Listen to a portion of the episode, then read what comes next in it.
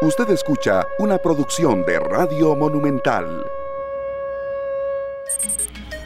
La radio de Costa Rica son las 3 con 40 minutos. ¿Qué tal amigos oyentes y amigas oyentes? Bienvenidos a esta nueva edición de esta tarde acá en los 93.5 FM. La más cordial bienvenida también a usted que nos escucha y que está con nosotros a través de la señal de Facebook Live. También nos puede eh, pues, ver a Sergio Castro y a este servidor Esteban Arón Esparici en el perfil Canal 2 Costa Rica. Muchas gracias también a usted que bueno cierra su jornada hoy. Recordemos que también puede ver en Canal 2 esta tarde a las 11 de la noche con 30, 35 minutos.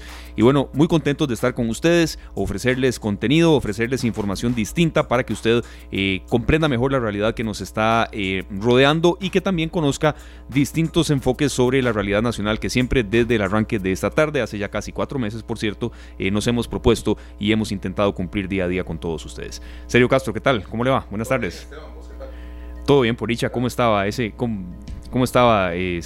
ahí nada más abrir el micrófono por ahí, don Sergio. ¿Estamos listos? Buenas tardes, sí. ¿Cómo va todo? Súper, súper. Nosotros de aquí siempre listos para traer un programa que esperamos de mucho provecho para nuestros oyentes. Eh, la calle, pues normal, veo mucho más gente cubriéndose con, con las dos opciones, mascarilla o careta. Y bueno, esperanzado en que esa tendencia aumente para que nosotros podamos contar menos casos cada día sí, así de coronavirus. Es. Ah, es importante, serio, mm, mencionar que eh, las mascarillas que yo de verdad en los recorridos que he hecho, que son prácticamente de la casa al trabajo y viceversa, y nada más, y uno que otro mandado así eh, fugaz, eh, sí se ve el uso de mascarillas. El problema es cómo se usa, en serio, y en eso hay que insistir una y otra vez que eh, la nariz tiene que estar cubierta, que no hay que tocarse la cara y que la manipulación debe ser la correcta para que precisamente, bueno, eh, no se use mal y entonces eso incida en, que los contagios no se detengan, ¿verdad? Bueno, ojalá que, logremos que la mayoría de la gente acate bien las, las recomendaciones, porque son recomendaciones en pro de nuestra salud. Sí, así es. Hoy tenemos un contenido distinto para todos ustedes. Eh, Recordemos que, bueno, en las buenas noticias, que las hay siempre, eh, pero que también tienen que servir ejemplo para cantones donde las cosas no están tan bien. Bueno, Costa Rica todavía tiene tres cantones en los que el coronavirus no ha hecho de la suya, Sergio, y, nos hemos propuesto esa tarea, nos la han dejado también nuestros oyentes, las personas que nos siguen en el Facebook Live, y en Río Cuarto, en Dotan y en León Cortés, por el momento, pues se ha dado casos de coronavirus. Vendrá Sergio las personas que nos digan, bueno, pero es que ustedes no investigan, que bueno, que no tienen muchos habitantes, que la densidad es muy baja. Puede ser, pero no tanto. Pero, pero ahora van a ver por qué, ¿verdad? Este, no, no es eso un indicador de. En realidad creo que sean muchos o pocos, el virus no ha llegado y eso hay que rescatarlo. Eh, pueden haber cantones con igual cantidad de habitantes o con condiciones muy similares en donde ya está el virus y que digamos que siempre hay que resaltar las cosas buenas que están pasando. Ojalá mañana, pasado mañana, podamos sumar más cantones libres del coronavirus. Sí. ¿Verdad? Así es. Y en ocasiones a veces eh, se, quiere mm, como minimizar los esfuerzos buenos que se hacen. Y, cuando estábamos tratando de, entrar de lleno con este tema, Sergio, se mencionaba eso, que bueno, que son cantones en los que la densidad de población pues no es alta, que eh, no es como desamparados, como Tibazo, como otros, donde bueno, precisamente en menos de un kilómetro hay muchísimos habitantes. Y entonces en eso es donde uno, bueno, Puede que tenga razón, pero no es tan así porque averiguamos con datos y no, hay, hay zonas específicas, sobre todo en Dota, ya vamos a escuchar al alcalde de la zona, en los que, bueno, de verdad sí hay densidad de población en algunos sectores alta, entonces no se debe minimizar esfuerzos. Pero algo se debe estar haciendo diferente o algo ha dejado de suceder en estas, en estas ciudades en las que no ha llegado el coronavirus. Creo que hay, hay cosas que podemos realmente captar de, de los alcaldes que nos pueden servir como ejemplo por lo menos como incentivo. Es bueno que las cosas que suceden, que son positivas, las compartamos. Así es, con una población de casi 11.100 habitantes, nos vamos hasta Río Cuarto, eh, el cantón número 16 de la provincia de Alajuela. Me hace mucha falta ir a la laguna de ustedes allá. Y está el alcalde de Río Cuarto con nosotros, don José Miguel Jiménez. Don José, ¿qué tal? Bienvenido acá esta tarde a Monumental, la radio de Costa Rica. Usted representa uno de los poquísimos cantones del país que está con cero coronavirus. ¿Qué han hecho bien? Qué se puede hacer mejor incluso y qué nos puede compartir. Adelante de su experiencia. Hola, este, muy buenas tardes a todos los oyentes de Radio Monumental. Eh, primero que todo, muchísimas gracias por el espacio, por poder estar en el programa de ustedes. Este, ¿Qué podemos compartir? Primero, darle muchísimas gracias a Dios de que estamos dentro de un pequeñísimo número de cantones, tres de este país, que no tienen casos positivos de COVID-19 y yo le puedo decir que, desde que Eh, esta alcaldía fue electa, hemos trabajado mucho en, labores de concientización, en los primeros meses, en, abril, sin haber ocupado ya la, la alcaldía, hicimos labores de perifoneo, pidiéndole a nuestros eh, pobladores que cumplieran con los protocolos del Ministerio de Salud, que tuviesen eh, todos los cuidados de lavado de manos, protocolos de estornudo, que no, no nos aglomeremos. Eh, su, la laguna que a usted le gusta tanto y que es una de las lagunas más grandes de Costa Rica, natural, eh, y todos los espacios públicos fueron cerrados y aún los, los permanecemos cerrados.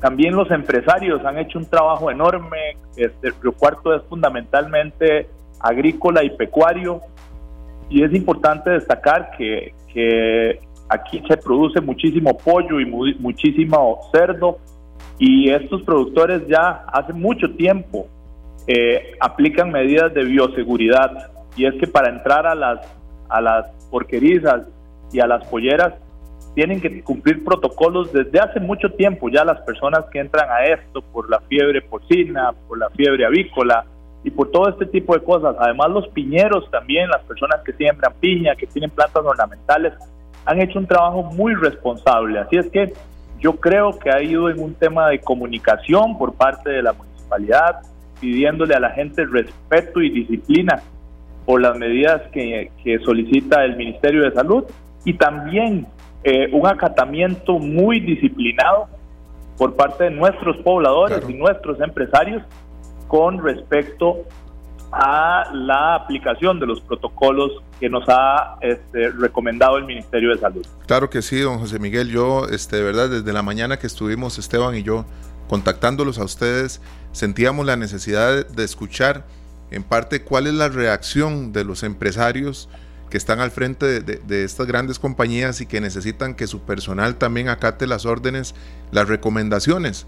¿Verdad? Porque creo que es un trabajo en equipo. Eh, no sé cómo ha visto usted a los pobladores cuando ha tenido que reunirse con líderes o con, en este caso, con los empresarios para dictar las medidas a seguir y me imagino que han también se han apoyado en medidas que no establece el gobierno, pero que ustedes consideran necesarias para seguir por este camino de cero contagios. Sí, muchísima comunicación, eh, muchísimo contacto. Eh, ellos si bien es cierto, están siendo golpeados por la situación económica, han tenido una, una este, respuesta muy responsable y muy seria con respecto a, las políticas en sus empresas. Eh, hace unos escasos eh, semanas hubo una visita interdisciplinaria del Gobierno de la República, Ministerio de Salud, Caja Costarricense del Seguro Social, Ministerio de Trabajo, eh, gente de migración y, nos visitaron aleatoriamente a varias empresas de acá y yo le puedo decir que los hallazgos han sido mínimos. Entonces es aquí donde también, y yo aprovecho este espacio para decirle al gobierno de la República que con la disciplina y el respeto que estamos acatando este, todas las medidas del gobierno de la República, también a, a, estos cantones que nos hemos visto también afectados, porque el recuarto tiene una característica eh, eh, sui generis, y es que lo cuarto, eh, si bien es cierto, no tiene casos eh, positivos de COVID-19, sí nos aplican todas las medidas restrictivas de este, restricción vehicular diferenciada por estar en una zona cercanísima a las fronteras. Entonces, eh, el día después de la crisis es lo que yo con mucho respeto, porque entiendo que el gobierno de la República está en este momento en una fase de atención de la crisis, pero que nos atiendan también de una manera diferenciada para, para resarcir ese respeto que han tenido este, nuestros pobladores y nuestros empresarios.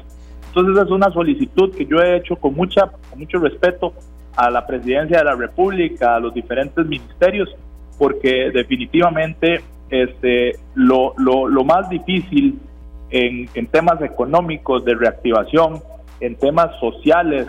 Hay algunas proyecciones de la OIT, hay algunas proyecciones también con el tema de la pobreza, que nosotros vamos a alcanzar eh, cifras muy lamentables y, y, y, hace muchos años no vividas en Costa Rica. algunas personas eh, ya han empezado a hablar de que podríamos llegar a rondar entre el 25 y el 30% de, de, de población en pobreza. Ya ustedes han visto los resultados de la encuesta eh, nacional de hogares y la encuesta con respecto al tema de las fuentes de empleo y de trabajo y definitivamente el desempleo va a ser una de las situaciones que más va a afectar la post-crisis. Así es que yo creo que cualquier gobernante del mundo, de un país y ahora de un cantón, debe ir ya proyectándose cuáles son las medidas inmediatas y, y, a largo plazo que se deben de ir implementando. Pero yo creo que Costa Rica es un país privilegiado, este Estado social que nosotros venimos promulgando desde 1949 ha dado, ha, sido probado y ha dado grandes resultados. Miren, yo recientemente vengo de aquí con la gente de nuestra municipalidad de bajar algunos diarios. La Comisión Nacional de Emergencias otorga diarios, las escuelas dan diarios, los colegios dan diarios, a las personas adultas mayores se le da. Y esa ha sido un poco también la consigna en lo social de parte de esta municipalidad y es que a ningún rucuarteño y rucuarteña le falte un plato de comida ante esta situación tan difícil de salud y económica que estamos viviendo. Sí, don José, hay una situación que sí queremos eh, mm, referenciar con ustedes, el hecho de que estén por dicha con cero casos de coronavirus no quiere decir pues que no hayan sufrido porque por ejemplo yo mencionaba el tema de esa laguna sí lo que yo voy a, lo que voy yo ahí es a pasear entonces el turismo estoy seguro que se les ha visto afectado. ¿Cuánto han sufrido ustedes, don José? Porque el hecho de que no hayan tenido casos, bueno, no quiere decir que no hayan sufrido también económicamente, ¿verdad? Para ponerlo eso también en perspectiva. No, muchísimo, muchísimo. Vamos a ver, la ocupación en el turismo está en cero. Y, eh, tenemos nosotros apenas un turismo incipiente. E, e, este, este lugar, eh, para usted que lo conoce, y yo quisiera que cada vez más se vaya posicionando más en el imaginario colectivo del costarricense. Es un lugar hermoso, lleno de, bellezas naturales casi vírgenes.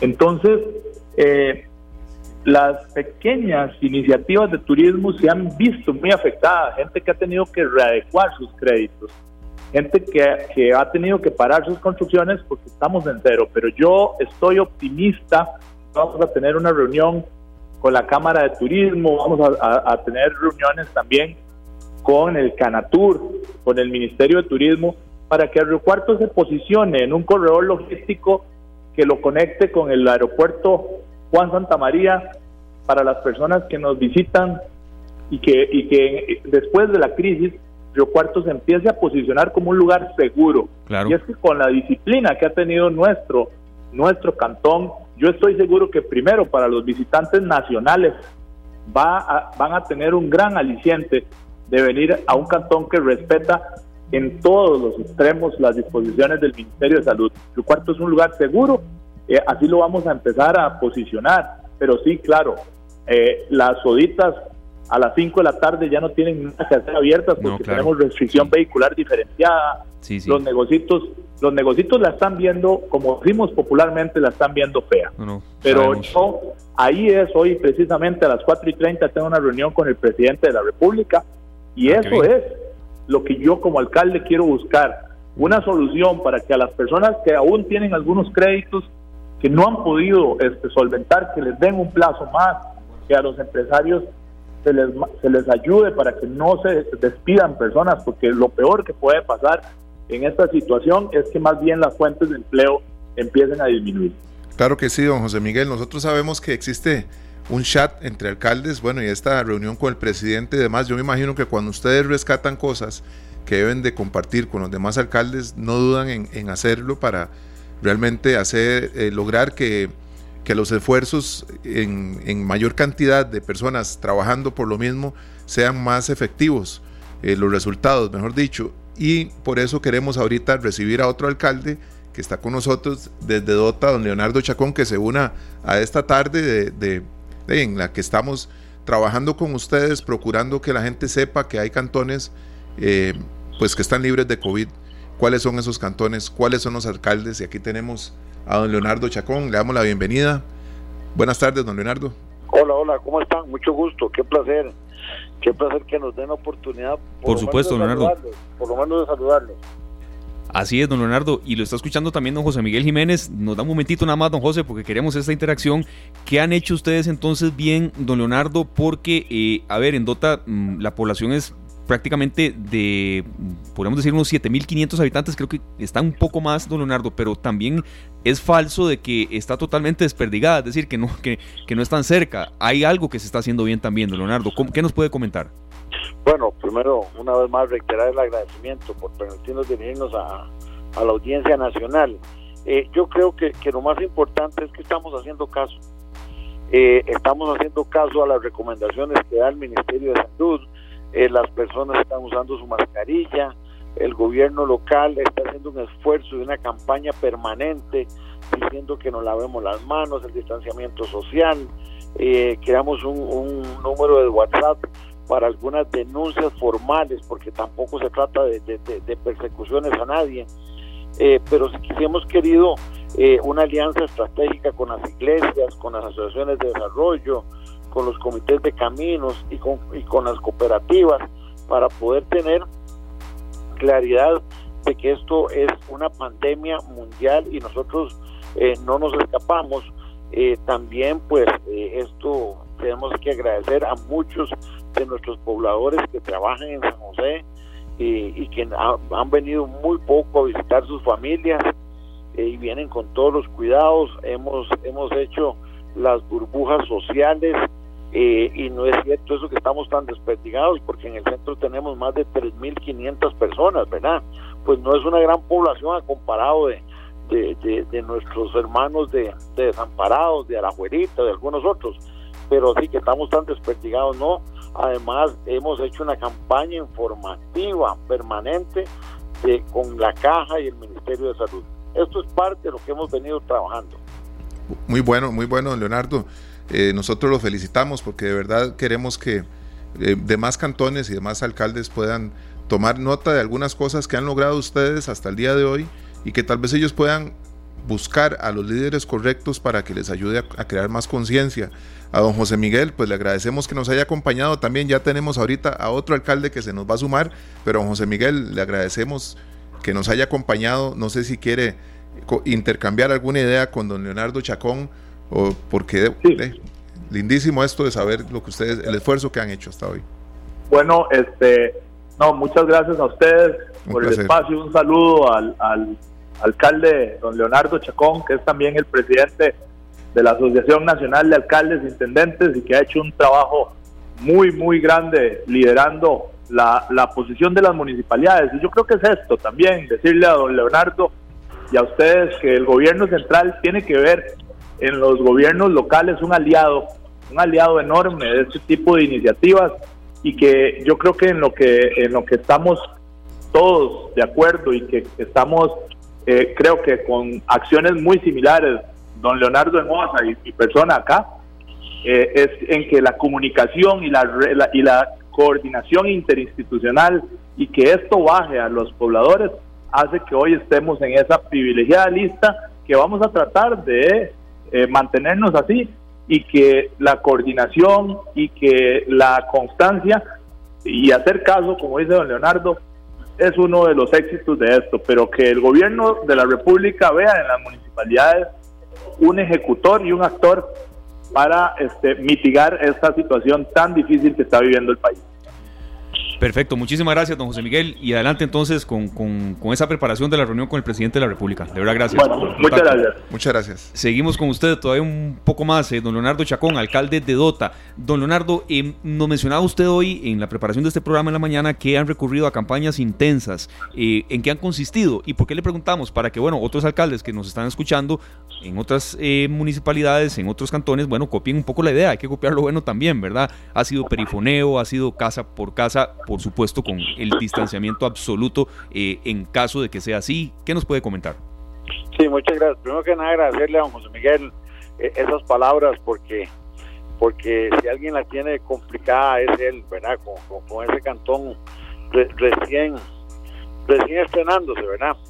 Pero bueno, eh, yo sí quiero decirles que, que sí, ha sido una campaña permanente. también logramos desde, desde el día 16 de marzo que se cree que se creó la emergencia nacional, creamos en la zona los tres, la alcaldesa de Tarrazú y el alcalde León Cortés, el comité regional COVID, donde estamos, los reitero, los tres alcaldes, eh, donde está salud, donde está la caja y fuerza pública, para tener una claridad de cómo vamos a seguir actuando y cómo hemos venido y, qué vamos a hacer a futuro. Y, sí creo que lo que decía don, don, José Miguel es tener una relación directa con cada uno de los pobladores y que ellos entiendan que hay que hacer el distanciamiento social, que hay que hacer que hay que hacer algunas algunas cosas claras y concisas para que esto funcione. Definitivamente no existe otra manera que hacer caso. Y, yo creo que, es, que, ha sido reiterativo el señor ministro. El señor ministro, a eso no, no nos hemos quedado ahí. Eh, seguimos trabajando muy fuerte, ya estamos elaborando un protocolo con respecto a los proveedores de café, al tema de los de los indígenas no de Buglé que, vienen aquí, al, tema de los nicaragüenses. Eh, entonces, no nos hemos quedado solo ahí y queremos darle y decirle a la población que, no, que la gente que migra a nuestros cantones no es el problema, deben de ser parte de una solución, porque los necesitamos, la economía los requiere, pero hay que hacerlo de una forma ordenada, de una forma clara, de una forma concisa, para que todos podamos tener una tranquilidad y tener un cantón seguro como lo hemos tenido hasta el día de hoy. Claro que sí, este, de verdad que nosotros nos sentimos muy felices de recibir estas buenas noticias, don Leonardo, porque es, es un ejemplo para muchos. A veces pensamos que tenemos que tener el control de ciudades muy largas, muy grandes. Lo que necesitamos es tener el control de nuestras propias casas. Y si vemos a un cantón como nuestro propio hogar y cuidamos a cada uno de los que están cerca como parte de nuestra familia, que así es también, ¿verdad? Si se ven, pues eso es lo que se logra. Por eso hemos entrelazado hoy tantas eh, llamadas y personas que están al frente de cantones que están cero COVID, como es el caso ahora también de don Denis, eh, don Denis Mora, que él es el alcalde de León Cortés se suma a esta conversación con nosotros, don Leonardo. Bienvenido, don Denis. Mm, buenas tardes amigos, un gusto saludar a la familia de Radio Monumental. Eh, un saludo ahí para mi amigo Oso y tengo entendido que está también el compañero de José Miguel. Sí, este, eh, Oso sería don Leonardo Chacón, este Oh, sí, ese, ese, don Leonardo Chacón, perdón. Sí, sí, no, no. Eh, es que se llama, eh, se llama Oso y lo apodan Leonardo Chacón. Ah, está bien. Sí, eh, es más conocido como Oso, pero saludo para don Leonardo. Mire, muchísimas gracias por la oportunidad que, que se nos brinda. en realidad, mm, decirle que el trabajo que realizamos los tres alcaldes de la zona Los Santos y supongo y supongo y casi seguro que allá en, don José Miguel, que tengo entendido que es el otro alcalde. Sí, señor. sí. Eh, supongo que también tiene un trabajo muy fuerte. Eh, no estuve en el enlace de un principio, pero creo que ustedes lo conocen mm, de primera mano. No ha sido fácil, no ha sido fácil, el trabajo ha sido arduo el cansancio es grande a tal manera que ya mandamos a la doctora, a la directora de, de salud de la región Los Santos a vacaciones. El cansancio ha sido muy, muy, muy grande. Decirle, familia de Radio Monumental, señores periodistas, yo quiero manifestar que, como decía eh, el compañero don Leonardo, nosotros venimos tomados de la mano, muchas veces cayendo mal, repitiendo el mensaje, reuniéndonos con comerciantes, visitando los, los diferentes distritos. Yo tengo seis distritos y, y he sido claro en decirle a, los, a, a, los, a los consumidores, si llegas a un supermercado y no te exigen la protección con, con, con la mascarilla o con la careta, cámbiate de lugar, busca uno donde usted esté más seguro. Ayer dichosamente me reunía con los comerciantes de acá del centro de San Paulo y les pedía que por favor nos ayudaran. Mire, eh, yo, primero Dios, igual que Leonardo, tenemos esa gran preocupación porque además de producir el mejor café de Costa Rica, Sabemos que ocupamos entre 8 mil y 12 mil cogedores de café. Eso puede hacer que nosotros nos podamos convertir en el epicentro de la pandemia. pero a ustedes que me escuchan, hijos, vecinos, hijos de León Cortés, yo les pido por Dios, hagamos todo lo posible para mantenernos sinceros. Y tengo que aprovechar para decirles que por favor, que por favor no contratemos la mano de obra nica porque de todos modos la frontera norte está cerrado. Esto lo manifiesto como policía voluntario que soy como alcalde. Y a los, a los que van a ocupar los noves, que por favor nos ayuden de corazón para que la persona que entre entre de forma legal. Entonces, familia de Radio Monumental, yo le pido a mi pueblo, a Tarrazú, a Dota, que sigamos luchando. Vecino, vecina, yo te pido hasta donde sea posible, quédate en casa, no cruces fronteras, no haga fiestas familiares. Entonces, queremos ser parte de la solución y no parte del problema. Sí, y don Jorge, hay una consulta que queremos hacerle porque, bueno, revisando un poco, sí, don Denis, perdón, don Jorge Denis Mora, así es alcalde de León Cortés. Sí, señor. Eh, claro, que la, la, cantidad de población de ustedes, a ver, eh, ronda prácticamente está llegando a los 15 mil habitantes, es decir, no es que viven... Sí, señor, sí, señor. No es que viven 600 personas, entonces cuando nosotros trabajamos este tema, algunas personas nos decían, no, es que eh, tengan en cuenta que en esos cantones vive muy poca gente y no, no, no es tan así, es decir, no, no se debe minimizar eh, lo bueno que se está haciendo también, eh, em, don Jorge, y la gente, la gente ha hecho caso, cuando usted llega así puerta por puerta, ¿cómo les ha ido en eso? Yo, yo tengo que decirte que la gente ha entendido el mensaje en la zona de los santos eh, ha sido adoptado. Yo tengo que decirle que desde las cinco y media de la mañana yo estoy en el portón, sentadito en una mesa con mi careta, con mi mascarilla, diciéndole adiós a la gente y prohibiéndole entrar a la municipalidad sin protección. El mensaje ha llegado. Y todos saben en el cantón de León Cortés que los tres alcaldes comulgamos el mismo pan que, que, que esta comisión COVID-19 es cansada, pero es muy esforzada. Y estamos arrimándonos a los 15 mil. Soy el, este es el cantón que tiene seis distritos, los demás cantones tienen tres. Pero mire, yo tengo que decirle que el mensaje ha llegado. No obstante, hay patronos que nos están haciendo daño porque están contratando eh, personas que han ingresado y no han pasado por ningún puesto de migración ni de salud. Claro. Ya tenemos ese problema, pero Dios está primero. Bueno, ahí y si, Y si, perdón, y si en un momento dado somos parte de la estadística, los tres cantones y los tres alcaldes y la comisión COVID estará satisfecha del trabajo que ha realizado. Hoy quiero agradecer al Ministerio de Salud, Quiero agradecer a la Caja Costarricense de Seguro Social, a los dos alcaldes vecinos, a la policía, a la Cruz Roja y a bomberos que hemos trabajado arduamente. Y te voy a decir, somos 15, casi 15, pero aquí se ha quedado mucha gente con el tiempo que ya forma parte de nuestra zona. Claro que sí. Le pido por favor a los dueños de casas de León Cortés, por favor, por unos dólares más, no le alquilen la casa al que viene de desamparados. Mi amigo Gilbert sabe que lo aprecio, somos como hermanos, pero, pero necesitamos que por favor cerremos fronteras para la gente de la zona, los santos, y proteger a los ancianos, a los niños, a toda esta gente que nos necesita. Muchas gracias. Familia de Monumental, muchas gracias. Un placer, don, Denis. Muchas gracias a usted. Un placer. Vieras qué emocionado me da saber que ustedes también nos ayudan. Familia de León Cortés, no alquile su casa por unos dólares más. La salud está primero. Claro que sí.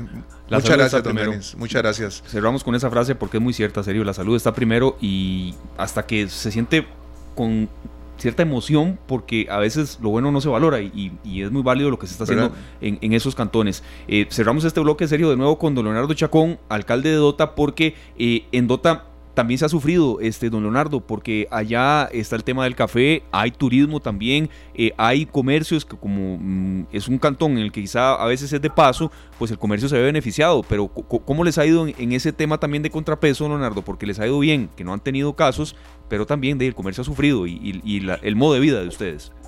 Mire, eh, decirle a, don Denis que es la misma euforia que él siente, la llevamos en el corazón, nosotros también. Eh, decirles a ustedes que es muy duro, mire, tener, nosotros somos uno de los cantones a nivel nacional que recibe más turismo rural comunitario del país, ¿verdad? Tenemos, tenemos la zona de San Gerardo de Dota, donde ingresan alrededor de 50 mil turistas por año donde toda esa gente hoy está desempleada. Tenemos en, Providencia de Dota, donde es una comunidad que vive el turismo rural.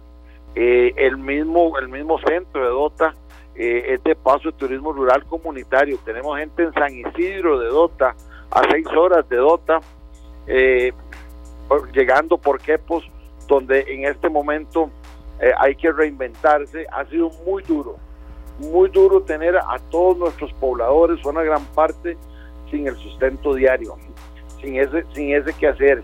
Bueno, estamos también trabajando en una estrategia, en una estrategia conjunta para ver cómo podemos reactivar esa economía, cómo podemos decirle a muchos y a muchas costarricenses que nos acompañen, pero que nos acompañen de una forma segura, no, no una forma irresponsable de coger y, venirse y hacer y querer hacer lo que no se hace en su casa. Yo creo que que un mensaje que ha calado mucho es, si yo me cuido, estoy cuidando a mi vecino y me estoy cuidando a mí mismo. Entonces, esto yo creo que, que ustedes como medios de comunicación, ayúdenos, ayúdenos en verdad al país, porque ya no hablamos solo de OTA, estaremos hablando del país en general, donde nosotros necesitamos de esa gran ayuda de ustedes y si es muy complicado tener a estos empresarios hoy con la mayor parte de sus empleados con contratos suspendidos, otros que los definitivamente los tuvieron que liquidar, donde, donde sus empresas en Estados Unidos, Canadá, Europa dijeron por este año no les vamos a mandar turistas. Eh, eso, eso nos ha llevado y nos tiene que llevar a hacer una reflexión, nos tiene que llevar a tener alguna posibilidad para que esta gente se reinvente y pueda tener algún ingreso durante el resto del año porque la emergencia yo creo que apenas está empezando. Claro que sí, este, don Leonardo, nosotros servimos como medio también para promover, en el momento en que usted tenga bien, promover eh, los nuevos emprendedurismos allá en la zona y también el, trabajo que está pues eh, en, la parte agrícola. Sabemos que hay muchas plazas vacantes que se pueden ocupar por costarricenses o bien algunos migrantes que estén a ley, ¿verdad? Con nosotros que hayan pasado ya por los controles tanto migratorios como de salud para cuidar aún más al cantón. Le agradecemos muchísimo. No, muchas gracias, en verdad, y volver a hacer un llamado que es muy sencillo. Hagamos caso. Sí. ¿Verdad? Esto es como cuando nuestras mamás nos decían, ve chiquitos, hagan caso, por favor. ¿Verdad? Yo creo que es lo que le ha faltado al ministro, decir, bueno, carajillos, hagan caso, ¿ah? ¿Por qué no? Eh, sí, sí. Porque, porque yo creo que, que, tal vez es, es un lenguaje muy coloquial pero es un lenguaje que llega.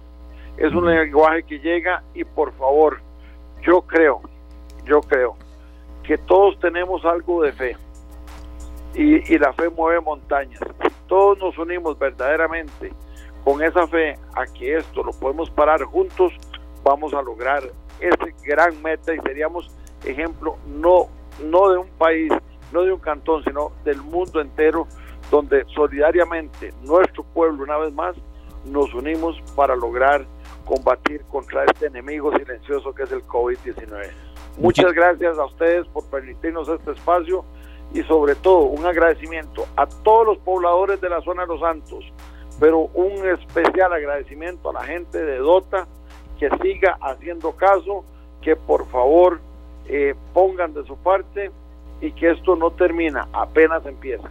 Así es. Muchísimas gracias a Leonardo Chacón, alcalde de Dota, también a José Miguel Jiménez, alcalde de Río Cuarto, y a Jorge Denis Mora, alcalde de León Cortés, ¿Por qué los escogimos a, ellos, Sergio, desde inicios de semana? Incluso fue una asignación que tenemos pendiente ahí, claro. Eh, eh, porque son los tres cantones todavía en los que no hay coronavirus y porque también eh, se minimiza a veces. no, es que ahí, claro, ahí vive muy poca gente, ahí viven muy desperdigados, no es cierto. Si, si revisamos un poco en el censo, en, los datos del INEC, sí, por supuesto que no tienen los niveles de desamparados, de... No, no, de otras zonas, de ¿verdad? de Tibás, pero no por eso quiere decir que no se estén haciendo cosas bien y que se tengan que, que, emular en otros cantones. Por supuesto. Mucha atención con Tibás, en serio, ha habido incremento en casos, vivo ahí y bueno, hoy, hoy fue uno de, los, de, los, de las menciones que se hicieron en la eh, conferencia de prensa ya diaria, que todo el mundo a veces... Eh, de aborrece, porque, porque así es, pero uno no puede dejar de informarse también la gente de la Juelita, la gente de Desamparados también, eh, mucho cuidado, ¿verdad? Claro que sí. Salir lo mínimo posible, si lo hace, si lo tiene que hacer, hágalo, pero mm, vamos al, grano, al tema, al mandado que tenemos que hacer y cuanto antes salir de los establecimientos, ¿verdad? A seguirnos cuidando, porque como dijo como dijeron estos señores, si nos cuidamos nosotros, cuidamos al vecino, cuidamos a la familia. Así es. Son las 4 de la tarde con 16 minutos. Nos vamos a nuestra primera pausa comercial. Vamos un poco, pues, eh, en demora en cuanto a la primera pausa comercial. Ya venimos con varios temas que tenemos eh, preparados para todos ustedes. Por supuesto, información en desarrollo de eh, Noticias Monumental, información que procede también en materia económica que se está desarrollando en las últimas horas y en los últimos minutos especialmente. Y también nos vamos a ir hasta Brasil, serio, porque Brasil sufre con el coronavirus, sufre mucho. El presidente de ese país dio positivo y hay un costarricense que nos va a hablar un poco de lo que se está viviendo allá. Hay, hay colonia costarricense, no diríamos de las más numerosas, pero sí hay mucho costarricense en Brasil. Por supuesto. Y, es bueno escucharlos también de lo que están viviendo. Eh, es una realidad muy distinta a la nuestra, ¿verdad? Totalmente, sí. Sí, Sergio ha sufrido mucho y también eh, hay mucha controversia con lo que ha hecho el presidente de ese país. Entonces, creo que en el plano internacional ha sido de las noticias más destacadas hoy. Claro que sí. Entonces, vamos a ir también con, con ese contacto precisamente hasta ese país sudamericano. Las 4 con 17 minutos, una pausa y venimos con mucho más. Esto es esta tarde acá en Monumental, la radio de Costa Rica.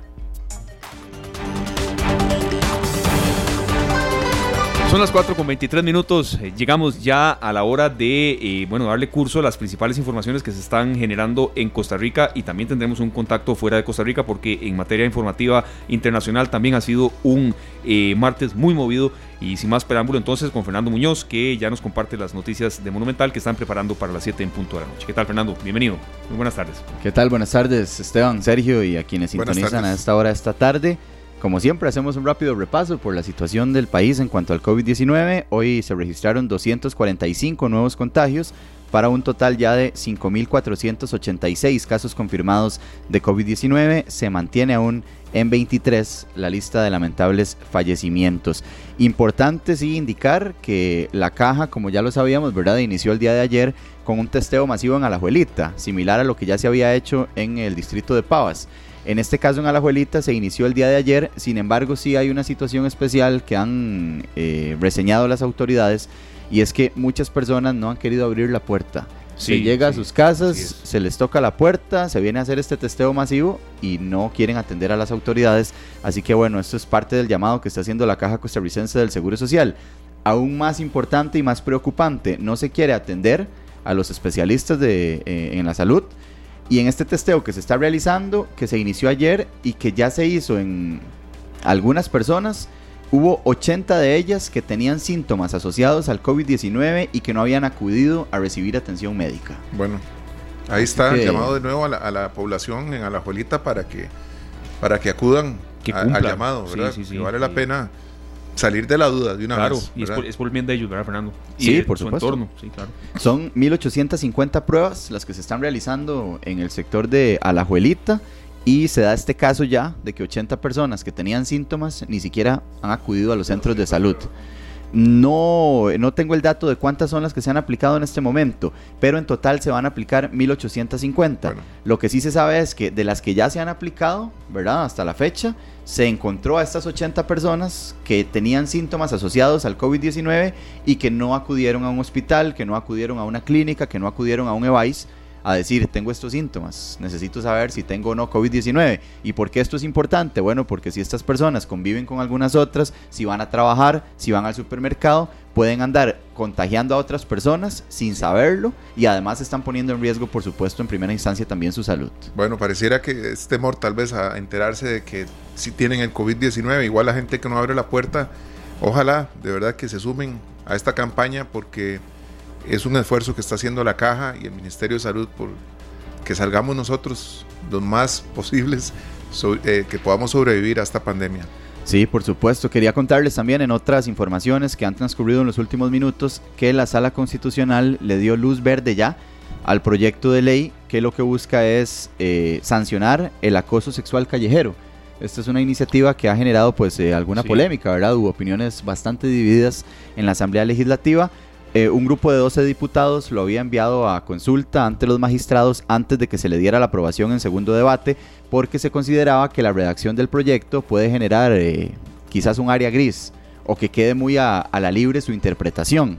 Sin embargo, los magistrados no encontraron ningún vicio de inconstitucionalidad en este proyecto de ley y ya queda listo para que sea votado en segundo debate.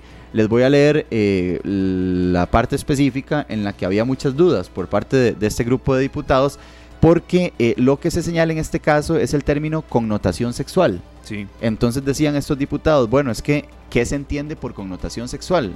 Es lo mismo para mí que para usted, Sergio, o para usted, Esteban, lo que dice este término. No podemos pues saberlo a ciencia cierta, claro, ¿verdad? Puede variar de, acuerdo con interpretación, Fernando, y con lo que le pase a cada persona. Así es. Y precisamente lo que dice eh, el artículo consultado por los diputados a, la sala cuarta es que se impondrá una pena de 15 a 30 días multa a quien en un espacio público de acceso público o en un medio de transporte remunerado de personas, es decir, en un taxi, en un tren, en un autobús, profiera, dirija o ejecute con connotación sexual palabras, ruidos, silbidos, jadeos, gemidos, gestos o ademanes hacia otra persona sin su consentimiento. Entonces, eh, bueno, sin duda alguna, ¿verdad? Es, algo que se presta mucho para distintas interpretaciones y esa era la duda que tenían los, los, congresistas. Sin embargo, los magistrados dicen que no hay ningún vicio de, inconstitucionalidad y por ende ya queda totalmente listo para ser aprobado en, en segundo debate. Así que de estos y otros temas estaremos hablando a las 7 de la noche en la tercera emisión de Noticias eh, Monumental. También un informe muy interesante que se presenta el día de hoy. Lo presentan el Banco Central de Costa Rica, el la Superintendencia General de Entidades Financieras, la SUGEF, sí. la SUGEF y también el CONACIF. Básicamente, eh, pues un estudio que se hace con respecto a posibles escenarios de estrés en el sistema financiero costarricense. Posiblemente ningún escenario de estrés como el que estamos enfrentando en este momento, ¿verdad? Derivado del COVID-19, pero sí se plantearon escenarios, eh, posibles escenarios de crisis y se le hizo un estudio al sistema financiero y se encontró que antes de la pandemia se encontraba sumamente robusto y con suficiente patrimonio. Ahora, ¿será esto suficiente para enfrentar la pandemia del COVID-19? Esto podría asegurar que no van a tener consecuencias eh, en el mediano o en el largo plazo. Eso no se aventuran a decirlo las autoridades porque también es bastante incierta la pandemia, ¿verdad? Ni siquiera sabemos pues en qué momento se va a terminar, qué otros efectos va a tener. Pero lo que sí señalan o recomiendan es que cada uno de los bancos de manera individual estudie los escenarios de cada cliente que está afectado por esta pandemia del COVID-19. Ya vimos escenarios durante la primera etapa de esta pandemia donde los bancos únicamente le dijeron a sus clientes, si usted está afectado por esta crisis, llene este formulario y automáticamente, o ni siquiera eso, algunos incluso únicamente dijeron, si usted se está viendo afectado, nada más no realice su próximo pago y automáticamente lo metemos en un programa que no va a tener que pagar sus próximas tres cuotas y se las agregamos al final del plazo, se las dividimos en el resto del capital, etcétera. Claro, Fernando, en serio, pero después, ¿verdad? sí, eso, eso también es una de las consecuencias. Pero lo que ahora se está recomendando es quizás no aventurarse a hacer eso, tomando en cuenta que la pandemia no únicamente duró tres meses, sino que ni siquiera sabemos cuánto más se va a extender, sino que se analice de manera específica, ¿verdad? El caso de cada cliente para saber qué tipo de solución se le puede brindar y de esa manera también no arriesgar, ¿verdad? Este patrimonio o esta rigidez eh, que estamos hablando en, el caso de, pues, de cada entidad bancaria en Imagínate alguna empresa que ya venía con problemas financieros, le llegó la pandemia y entraron en, ya en, aguas profundas, por decirlo de una manera, y tienen que solucionar, bueno, quieren solucionarlo tal vez. Es que ese es uno de los señalamientos, perdón Fernando, no le quitamos mucho tiempo. Em, porque se mencionaba así, esto puede durar tres meses y a veces la gente decía, pero ¿cómo se aventuran a dar un plazo si todavía no se sabe a nivel mundial cuándo irá terminando? Entonces ahora sabemos que no serán tres meses, entonces el plazo no, es un consejo de psicólogos que nos lo han dado acá en esta tarde, Fernando, pero también hasta eh, es válido en, otros, ah, en otras áreas ir eh, pronosticando a largo plazo. ¿no? no se puede saber cuándo esto va a pasar. Entonces, en, materia económica más, ¿verdad? Incluso se les consultaba a las autoridades, en específico al presidente del Banco Central, a don Rodrigo Cubero, si se prevé que las personas van a comenzar a sacar sus ahorros. Si esto va a generar una desbandada, ¿verdad? De, claro, de ahorros. De ahorros y si eso va a poner en riesgo la estabilidad del sistema financiero, sin embargo señala pues que tiene la suficiente rigidez, que es lo, suficientemente robusto como para un escenario de este tipo y que eso pues realmente no generaría, eh, ¿verdad? Eh, un problema. ¿Por qué? Porque la gente que tiene esos ahorros y que no los va a utilizar de manera inmediata prefiere tenerlos en el banco que tenerlos debajo del colchón, como lo veíamos hace algunas décadas, ¿verdad?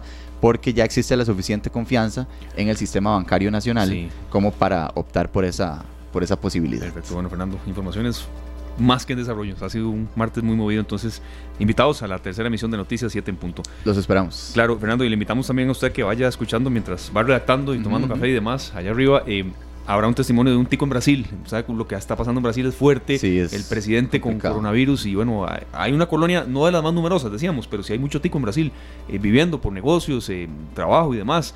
Eh, entonces, eh, a ver, un testimonio ahí que es válido también escuchar de lo de lo de había voz de un tico de lo que se está viendo en Brasil, que está sufriendo muchísimo con esta pandemia. Súper atentos, sin duda alguna. Muchas gracias a Fernando Muñoz, gracias, Del, equipo de Noticias Monumental. Y bueno, concluimos este reporte de, del noticiero mm, eh, con un extracto de una pequeña intervención del gerente médico de la Caja Costarricense del Seguro Social, el doctor Mario Ruiz, que menciona, Sergio, y con esto mm, queremos también apostillar lo que usted y yo hemos mencionado muchas veces, el problema es saturar los centros de salud, las hospitalizaciones están creciendo mucho, más de 100. Eh, en unidades de cuidados intensivos la cifra no es menor tampoco. Entonces es un llamado muy especial para que em, colaboremos y entendamos que si se saturan centros de salud, la situación se, nos puede hasta salir de control. Bueno, ya tenemos 107 exactamente hospitalizados hasta el mediodía.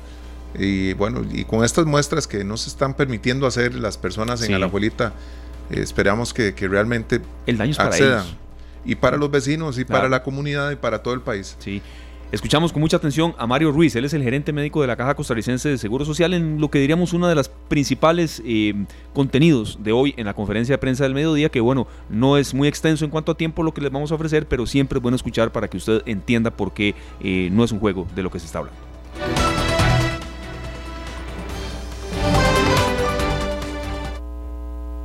Nosotros vamos a hacer todo lo humanamente y lo extraordinario para reconvertir más camas y aumentar la capacidad hospitalaria. Pero esto no se gana en los hospitales. Nosotros vamos a pelear la guerra en los hospitales y la vamos a pelear hasta el último momento, pero esto se gana evitando que las personas se contagien. Para evitar que las personas se contagien, nosotros tenemos que, tener ambientes seguros en el trabajo, ambientes seguros cuando vamos hacia el trabajo, ambientes seguros en nuestra casa y evitar, por favor, al máximo esas aglomeraciones y esas fiestas sin sentido más de 1.200 este, denuncias por fiestas eh, durante el fin de semana hacen pensar que el personal de salud está ahí exponiéndose, la fuerza pública, que ha sido fundamental junto con la Cruz Roja, bomberos, para realizar todos estos traslados que les cuento. Todos estos traslados implican una logística, desde el policía que ayuda a que las calles estén este, libres para que puedan circular las ambulancias, el personal que se pone el equipo de protección personal, para trasladar estos pacientes, en realidad son gente que está exponiéndose al virus. Entonces, por favor, eh, yo quisiera hacer un llamado a, que, a la conciencia, en realidad, a la conciencia, a la responsabilidad, a la madurez que tenemos como sociedad para evitar estas aglomeraciones y estos eventos. Nosotros vamos a hacer todo lo humanamente y lo extraordinario para reconvertir más camas y aumentar la capacidad hospitalaria. Pero esto no se gana en los hospitales. Nosotros vamos a pelear la guerra en los hospitales y la vamos a pelear hasta el último momento, pero esto se gana evitando que las personas se contagien. Esta tarde Bueno, evitar que las personas se contagien para que no haya hospitalizaciones, eh, por supuesto, es uno de los principales mensajes que se ha dado y que nosotros acá tenemos, eh, por supuesto, que hacer eco. Serio, son las 4 de la tarde con 35 minutos aquí en Costa Rica. Nos vamos hasta Brasil porque cómo ha sufrido ese país y también eh, cómo también se demuestra que nadie es inmune, ¿verdad? El presidente de ese país da positivo por coronavirus, Jair Bolsonaro. Bueno, imagínense el, protocolo que puede tener alrededor de él en cuanto a, a su personal, ¿verdad? Que lo acompaña siempre. Sin embargo, él ha hecho caso omiso a todas las recomendaciones de sus ministros de salud, que creo que han sido tres. Así es. Han sido varios, ¿verdad? Han, habido renuncias, han habido movimientos, ha habido falta de atención y, bueno, eso es lo que nosotros también queríamos apostillar que jamás llega a pasar aquí. En Brasil eh, se ha minimizado muchísimo el impacto de esta enfermedad, Sergio. En un país donde hay 1.623.284 contagios, ¿verdad? Ya confirmados y más de 65.000 fallecimientos. Así es. Nos vamos hasta Brasil. En Curitiba está Oscar Mario Barrio Nuevo, quien es un costarricense bueno que vive allá por razones de trabajo. Eh, le agradecemos muchísimo que esté con nosotros. Oscar, acá en Costa Rica a las 4 de la tarde con 36 minutos. Eh, primero, pues conocer un poco de usted, qué hace usted allá en Brasil eh, y también mm, cómo se está viviendo esta realidad. Hoy fue un día fuerte informativamente, hemos pasado muy pendientes de las noticias internacionales y sabemos que en Brasil, bueno, ha dado demasiado de qué hablar, no solamente lo que ha hecho anteriormente Jair Bolsonaro en el manejo de esta crisis, Oscar, sino también, bueno, que ya dio también el positivo y esto indudablemente ha generado aún más controversia. Un saludo desde Costa Rica, fraterno. Oscar. Un saludo para ustedes, igualmente allá en Costa Rica, aquí las 7 y 35 minutos. Yo aquí soy eh, corredor de bienes raíces, o en otras palabras, lo que me dedico es a vender inmuebles, apartamentos, casas, terrenos, etcétera. Y sí, la noticia no nos cae de sorpresa, era de suponerse cómo el manejo que se le, viene, se le ha venido dando al coronavirus aquí en Brasil no ha sido el correcto y pues bueno, Ayer fue como ponerle la cereza al pastel con el dato positivo de que el presidente Jair Bolsonaro pues tiene evidentemente el coronavirus. Claro, es muy complicado, ¿verdad? Y, es, ustedes de alguna manera esperaban esa noticia hace tiempos, o bueno, creo que no nos sorprende, ¿o sí? No le sorprende a nadie. A quien podría sorprenderle es a aquellos seguidores de la ultraderecha de Bolsonaro ellos sí podrían sentirse sorprendidos, claro. pero la realidad es otra. Le da para evidenciar que en tres ministros de salud fueron eh, demitidos de sus puestos simplemente por estar en contra de su gobierno y de la forma en la que él maneja aquí en Brasil eh, la enfermedad. Bien queda claro que desde un principio él la trató como una gripeciña o una gripe muy leve, entonces, sí era de suponerse, es un dato matemático, ya que él se estaba haciendo campaña, estaba haciendo eh, partidos de reunir personas en plazas públicas, entonces era un hecho, ya casi que todo el mundo lo esperaba, solo que no esperábamos que fuera a esta altura de lo que podríamos llamarle aquí el alta de eh, las muertes en Brasil. Sí, Oscar, ¿usted con quién está ya en, en, Brasil? ¿Con, cuánta, cuánta cantidad de familia? ¿Y si qué tanto le ha trastocado los planes? Si ya tenía mm, cierta intención de volver a Costa Rica. Un poco eh, para antes de, terminar en, la descripción de lo que está pasando en Brasil, pues conocer su experiencia personal, porque cuando hay en Costa Rica fuera, en países de riesgo,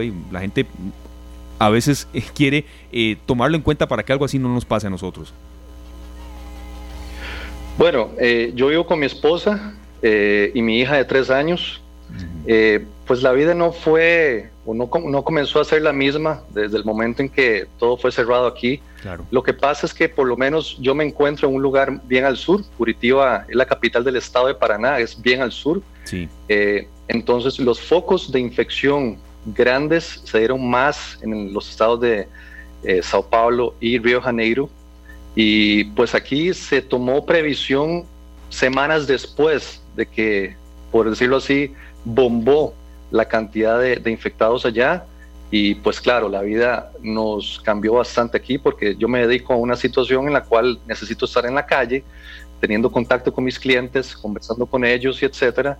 Y esto llegó a afectar mucho tanto la relación de nuestra empresa con el cliente como en sí la economía del Estado, que básicamente pues eh, se basa en mucho contacto con, los clientes en sí.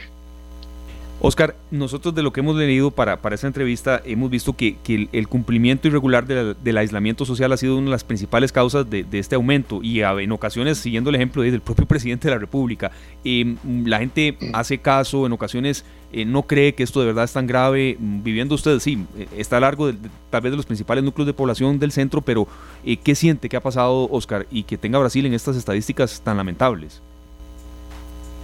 ¿Qué es lo que pasa? Que hay que tener en cuenta que Brasil es gigante. Hay partes en Brasil que no hay luz eléctrica, no hay comunicación con el exterior. Ya lo vieron al principio de la pandemia, cómo fue afectado los estados de la Amazonia, por ejemplo, o allá en Manaus, que es bien al norte, eh, en las que las personas no tienen la educación para seguir un parámetro de, eh, pues en este caso, de, cuidarse, no tienen una educación para simplemente seguir los dictámenes de, de evitar ese tipo de situaciones. Por este lado del sur de Brasil, la persona que vive aquí en Curitiba por lo menos es una persona educada, es una persona que por lo general eh, fue mínimo al colegio, son personas muy... Claro. La dis ya el Bolsonaro Sí, es este contacto que estamos teniendo con Oscar Barrio Nuevo. Es, lo vamos a retomar en cuestión de instantes porque todavía teníamos eh, algunas consultas que formularle. Eh, estaba muy bien la señal, pero evidentemente había un, breve eh, problema aquí que estamos ya solucionando. Y que precisamente lo que queremos hacer, Sergio, es dimensionar un poco mm, de alguien que está ahí. ojo, cuando hay aislamiento, y no se cumple, vea usted lo que sucede, Sergio. Y, y, sí nos mencionaba Oscar el tema de que, de que hay gente que simple y sencillamente sale a ganarse la vida, pero totalmente sin hacer caso, ¿verdad? Es que en realidad ese es el ejemplo que tenemos que seguir de los países donde, donde el discurso de sus líderes ha sido muy distinto al nuestro, ¿verdad? Hemos tenido los ejemplos, creo que en países muy grandes, con las poblaciones más importantes en, en Latinoamérica, como lo son México y Brasil. El discurso de los presidentes no fue el más oportuno en el momento en que se necesitaba. Creo que nosotros hemos tenido la ventaja que desde el día 1, que fue marzo 6, tanto el presidente como el, ministro de Salud nos, nos, frenaron en raya. Frenaron conciertos, frenaron actividades, todo lo que había para esa misma semana se frenó. Sí, así es. Oscar, eh, nos escucha de nuevo, ¿verdad? Les escucho claro y fuerte. Perfectamente, igual acá desde, San José, Costa Rica, La Bruca, estudios de Radio Monumental y bueno, el, abrazo a, muchísimos kilómetros de distancia. Vean, nos consulta la gente, es que el, costarricense solidario, Oscar, acá en Costa Rica, eh, por cierto, ¿desde hace cuánto no está en Costa Rica? Oscar, nos, consultan por acá. Desde enero del 2018. Desde enero del 2018, sí, ya, ya tamaño, tamaño poco, ya le hacen falta muchas cosas, suponemos, de acá, pero, pero esperemos esto sea una experiencia que lo fortalezca a usted y a su familia. Pero nos preguntan por acá, em, Jorge Tencio, uno de los oyentes de, Facebook Live en, Canal 2 Costa Rica, eh, Oscar, que sí es cierto que el, en, Brasil se ha hecho mm, tan caso omiso que, que todavía hay prácticamente, no carnavales, ¿verdad? Por supuesto, pero que, que hay mucha fiesta, que hay mucha reunión social, que hay muchas eh, situaciones de noticias falsas y que no se cree como que esto de verdad es en serio. ¿Es tan así allá? Yo diría en realidad que podría ser hasta peor. Por eso de verdad. Brasil en un corto tiempo tiene los números que tiene hoy en día. Ya lo mencionaban ustedes al principio, tienen casi 530 mil casos activos, 66 mil muertos y es el país que tiene, solamente viendo las noticias, 1.660.000 de total de casos. Entonces, eso va de la mano con el manejo que se le está dando a la enfermedad aquí, de igual forma con la actitud que toma el pueblo al ver números en rojo y no acatar órdenes de aislamiento social. Claro, este, eso nos tiene que servir de, ejemplo, Oscar. Nosotros pensamos también, al final pienso que mucha gente al ver la, situación en Curitiba, podía animarse a vivir, allá. No sé si, si se dio, vos que estás en el tema de, las bienes raíces, si viste mucha gente eh, moviéndose del norte hacia el sur de Brasil. Pues no, no es, no es para la pandemia no ha llegado a esos puntos de que las personas quieran o puedan moverse de ese, de ese tipo de, situación, de, por ejemplo, de moverse de la Amazonía o de Manaus, por ejemplo, hasta ese sur de Brasil. Por lo menos no se ha dado el caso de que yo sepa de que la gente está, entre comillas, huyendo de las zonas más afectadas. Lo que sí se está tomando en cuenta es tratar o procurar de tener una actitud más solidaria y cuidarse, teniendo aislamiento social y pues teniendo en cuenta que la enfermedad de verdad mata. Sí, eh, bueno, una frase lapidaria, Oscar, la enfermedad de verdad es capaz de matar. Un último mensaje, Oscar, y agradeciéndole de verdad este contacto, casi 15 minutos con nosotros a través de la radio. Muchísimas gracias, de verdad. Eh, ¿Algún mensaje que usted quiera formular a los costarricenses que, bueno, en Costa Rica hay preocupación y ocupación, algunos se ocupan más que otros, otros no lo quieren agarrar tan en serio, otros de verdad que sí, y dan el ejemplo. Y bueno, un mensaje al, pueblo costarricense desde Brasil, eh, un país que está sufriendo muchísimo. Eh, Oscar, finalmente, y de verdad muchas gracias por el contacto. No, yo que les agradezco. El mensaje final sería el siguiente. Vean las noticias, vean los números que tiene, en este caso, por ejemplo, Brasil. La enfermedad existe, la enfermedad es real. No es una situación que, como muchos dicen, es inventada por el gobierno. No cuesta nada para que en Costa Rica se den casos como el de ayer o, antier, que fueron más de 300, para una población de 5 millones de habitantes, es mucho. No es una costumbre nuestra, pues tener ese distanciamiento social, porque el tico es pura vida, pero por favor gente, sí existe una enfermedad y ojalá que todos acatemos esto para la economía y los abrazos que tanto nos gusta dar a las personas que queremos sean pues efectivos y de aquí a poco tiempo. Gracias y un abrazo para todos allá a mi linda Costa Rica. Muchísimas gracias. Muchísimas gracias, Oscar, Mario Un fuerte abrazo. Igual para usted, toda su familia, eh, su esposa, su hija de tres años, que se cuiden mucho y que puedan eh, volver a Costa Rica cuanto antes y la vida, eh, lo que también tengan a bien hacerlo todavía en Brasil, que sea de verdad muy, muy provechosa. bueno, un fuerte testimonio, en serio, porque sí, cuando uno oye a un costarricense o gente que está fuera de nuestro país sufriendo, se solidariza mucho. yo creo que para mí, mi opinión, mm, eh, Sergio, es que lo mejor que quizá ha dejado esta pandemia es el sentimiento de solidaridad y, aquí en, algunos mensajes que nos han llegado se expresa, ¿verdad? Escuchar a un costarricense que está cara a cara con, una, con una zona geográfica tan, tan fuertemente golpeada por el COVID. Por supuesto, por supuesto, y le agradecemos muchísimo a Oscar eh, Barrio Nuevo que desde Brasil nos hizo este de toda esta descripción, esta descripción importante de lo que está viviendo él como costarricense allá y Esperemos que todos estos ejemplos nos sirvan a nosotros para aprender de ellos. Sí, así es. Y bueno, mm, finalmente dando eh, hincapié en lo que ha sucedido en Brasil, los últimos reportes que llegan de allá, bueno, no solamente eh, el hecho de que eh, las distintas pruebas han dado positivo, sino que él, el mandatario de 65 años, señaló que había comenzado a sentirse mal desde el domingo, pero que aseguró que se encuentra perfectamente bien, que insiste en que, en que no es algo... Mm, mayor, ¿verdad? Sí. sí. Y que las medidas que está tomando son para evitar la contaminación de terceros, dijo a periodistas desde el Palacio de la Alborada allá en Brasilia. Son las 4 con 48 minutos. Sergio, nos vamos a una breve pausa comercial. Información útil para decisiones inteligentes. Esta tarde porque Radio Monumental cree que juntos saldremos adelante, le traemos la nueva sección Buenas Noticias, porque juntos sacaremos el país adelante. Una producción de Radio Monumental. Bueno, al ser las 4 con 52 minutos recibimos a Patricia Aguirre. Es una de las buenas noticias que tenemos para tantos jóvenes y tantas madres y padres de familia que están viendo a ver cómo sus días son mejores.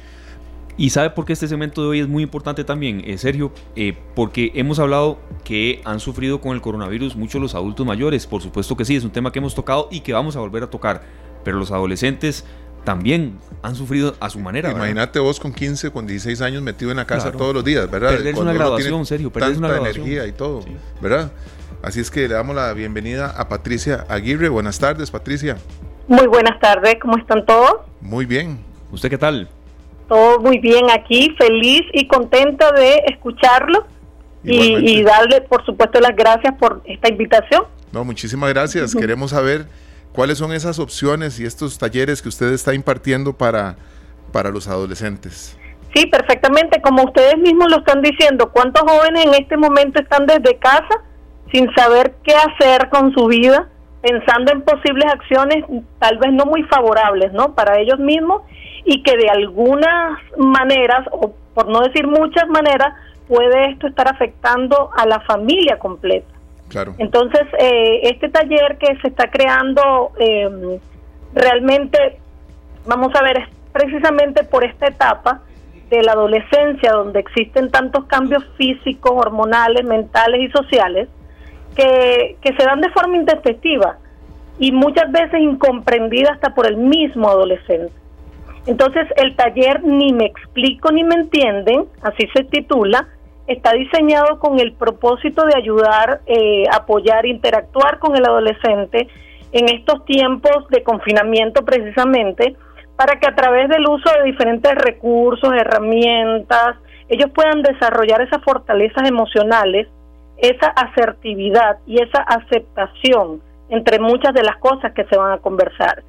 Este taller está... Este programa fue una producción de Radio Monumental.